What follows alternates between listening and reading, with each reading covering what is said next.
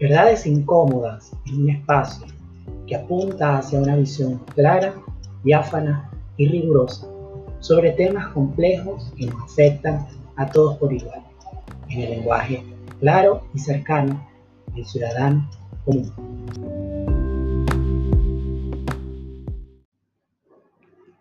Hola, hola a ti que oyes, a ti que escuchas estas verdades incómodas, por el hecho de que sean incómodas no se dicen, y por el hecho de que sean verdades no significa que las tengamos que falsear o principalmente hacernos de la vista gorda, hacernos los locos, como decimos los venezolanos, para, para no verlas, no decirlas.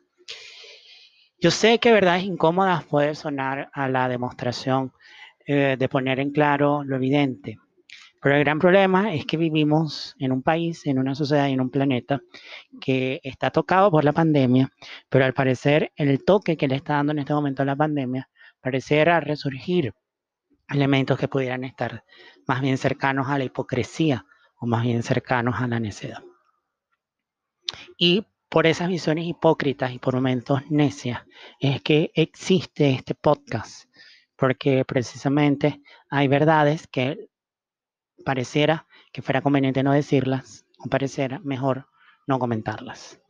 Y una de esas verdades que te quiero contar hoy, que quiero que entendamos y ojalá puedas entender casi que en el mismo nivel que lo podemos ver otros. Y aquí no estoy manipulando ni nada, nada, nada de eso, sino ponerlo en tu conciencia y que seas tú mismo quien lo decida. Nuevamente estamos viendo a hermanos venezolanos cruzando a pie la frontera que nos conecta desde el estado Táchira y desde el estado Zulia, pero principalmente que nos conecta desde la cordillera andina con la República de Colombia. Y ese cruce de los Andes ahora no es para liberar pueblos como lo hizo el Libertador, sino es un cruce que se hace a los Andes para poco más, poco menos salir de los efectos de la narcopolítica en Venezuela. A todos ellos mi abrazo, a todos ellos mi solidaridad y a todos ellos mi acompañamiento en la tragedia que están viviendo.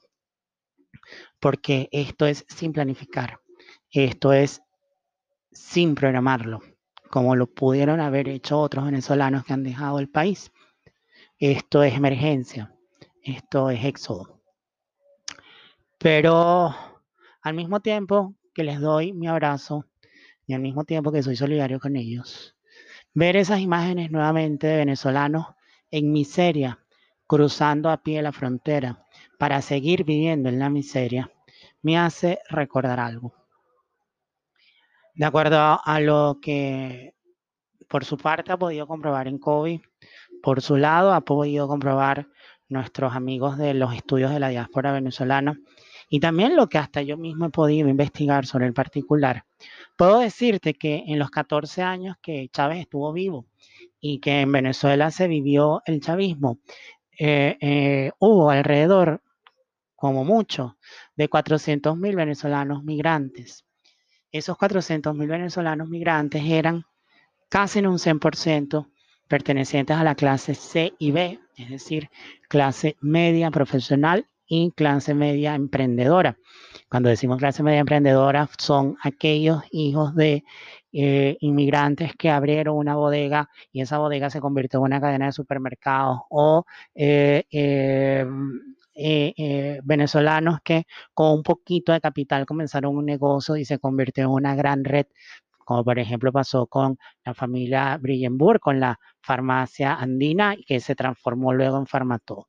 Bien, entonces eso es la clase B, ese venezolano emprendedor que a la vuelta de una generación ya, ya, ya tenía un conjunto de necesidades satisfechas y la clase B, la clase C, perdón, la clase media profesional de toda la vida, la que va a la universidad, la que vive de un sueldo, de un salario, la que accede a crédito, la que compra el carro a crédito, la que tiene un crédito habitacional, esa es la clase media profesional.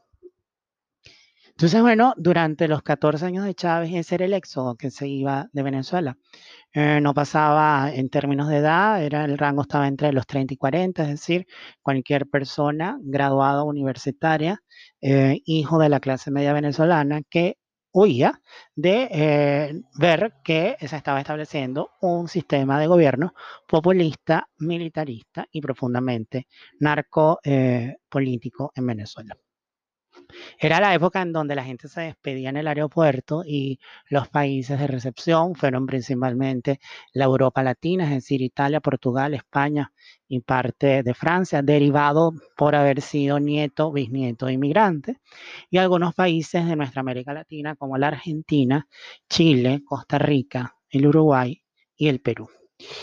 Pero esa migración date cuenta que no llegaría a 500 mil venezolanos, ya era gente que tenía un estudio de cuarto y quinto nivel, entiendes, una maestría o un doctorado, y que eh, su desarrollo profesional era particularmente fuerte porque llegaban a ser en sus organizaciones puestos de dirección intermedia o de gerencia media.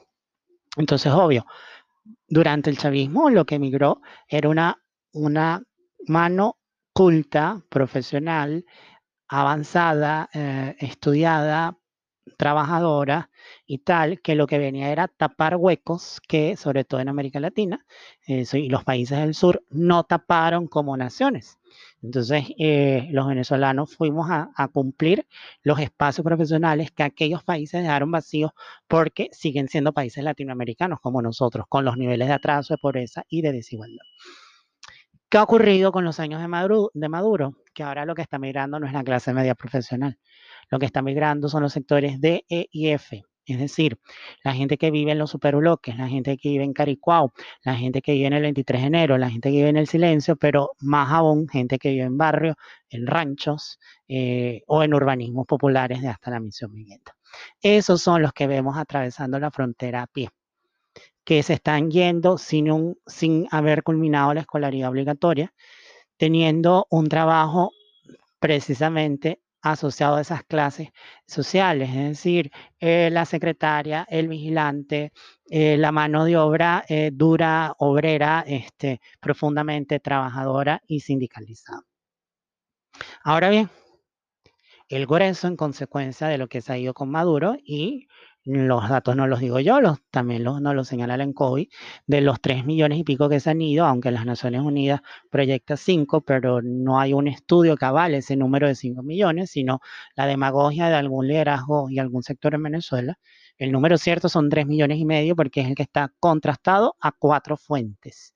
Bien, la ENCOI, Naciones Unidas, Observatorio Interamericano de Migraciones y los reportes de los países receptores que precisamente por las las conferencias de donantes que ha movilizado el, eh, proceso Guaidó para buscar apoyo para atender a los venezolanos que están llegando en América Latina, que siguen siendo países tan atrasados como nosotros, obviamente, eh, bueno, eh, ahí se cuenta, ahí se ve el número.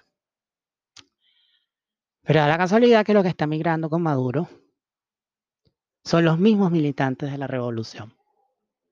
Quienes están migrando con Maduro son los propios chavistas, son los propios venezolanos, hermanos nuestros, que apoyaron electoralmente toda cuanta tropelía Chávez inventó, que fueron los que eligieron a Maduro en el año 13, que fueron los que participaron en el caso, fueron los que se convirtieron en jefes de calle con las CLAP, son los que están conformados en la VC, son los que están huyendo con el morral que regala el Ministerio de Educación, el carnet de la patria y el carnet del PSOE en la cartera, y evidentemente despertándose de la pesadilla en la que metieron a todo un país. Y aquí voy con algo. El chavismo se lo tenemos que deber a la clase media, eso es obvio. En el 98, un consejo de la antipolítica dijo que había que acabar con los corruptos copellanos y los malditos adecos. Y bueno, qué mejor manera que votar con el militar que iba a venir a poner orden. Militar no sirve para la democracia. Punto. Y aquí lo estamos viviendo. Pero justamente los que están migrando fueron los que votaron por Maduro en el año 13. Los que están migrando en su gran mayoría fueron los que participaron en el asqueroso fraude del año 18. unas elecciones que no habrán votado más de dos millones de personas. Y justamente muchos de los que están huyendo son de la milicia. Reciben los bonos, tienen el CLAP, porque se dieron cuenta que aquello que apoyaron ya no funciona. Se despertaron de su pesadilla y los cerros bajaron, no para moverse con el país que está movido y queriendo cambiar nuestra realidad y que hará y, seguirá haciendo, y como lo está haciendo, uso la resistencia civil activa. Y lo que están es oyendo del mismo desastre en el que nos metieron a todo un país.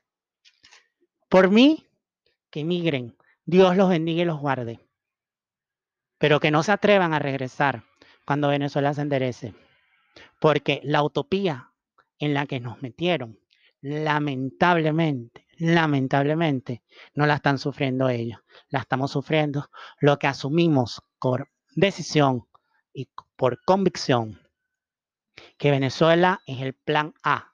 Y el plan B es que el plan A funcione. Por eso es que esto es una verdad incómoda, porque por obvio no se dice, pero la digo yo y asumo toda la responsabilidad de lo que estoy diciendo.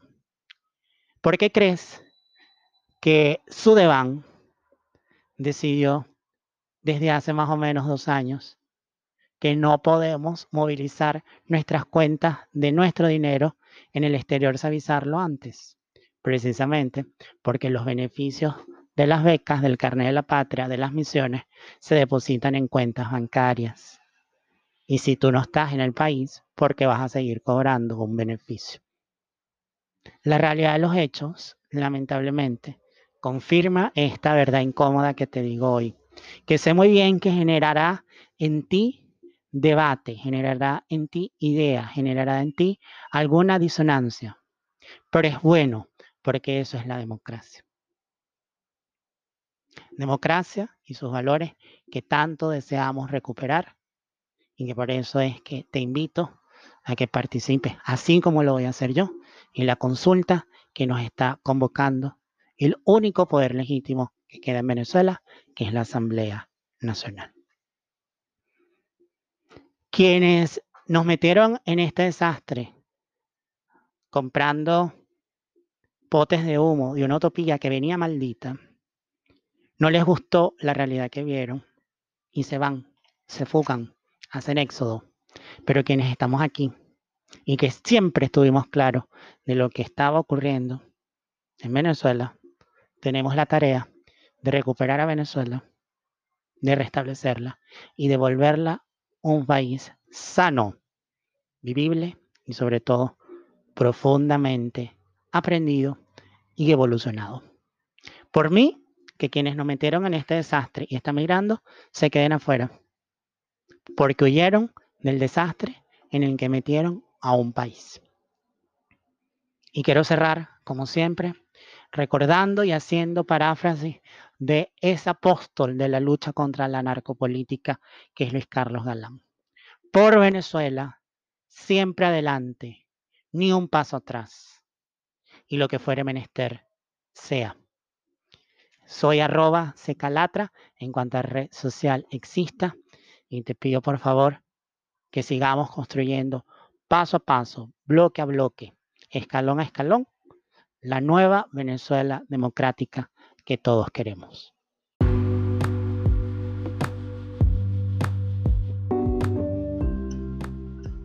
Verdades incómodas espera haber generado la inquietud, reflexión y decisión por actuar en la consolidación de un camino cierto hacia la recuperación de nuestra democracia y la consolidación de una educación de calidad y libertad.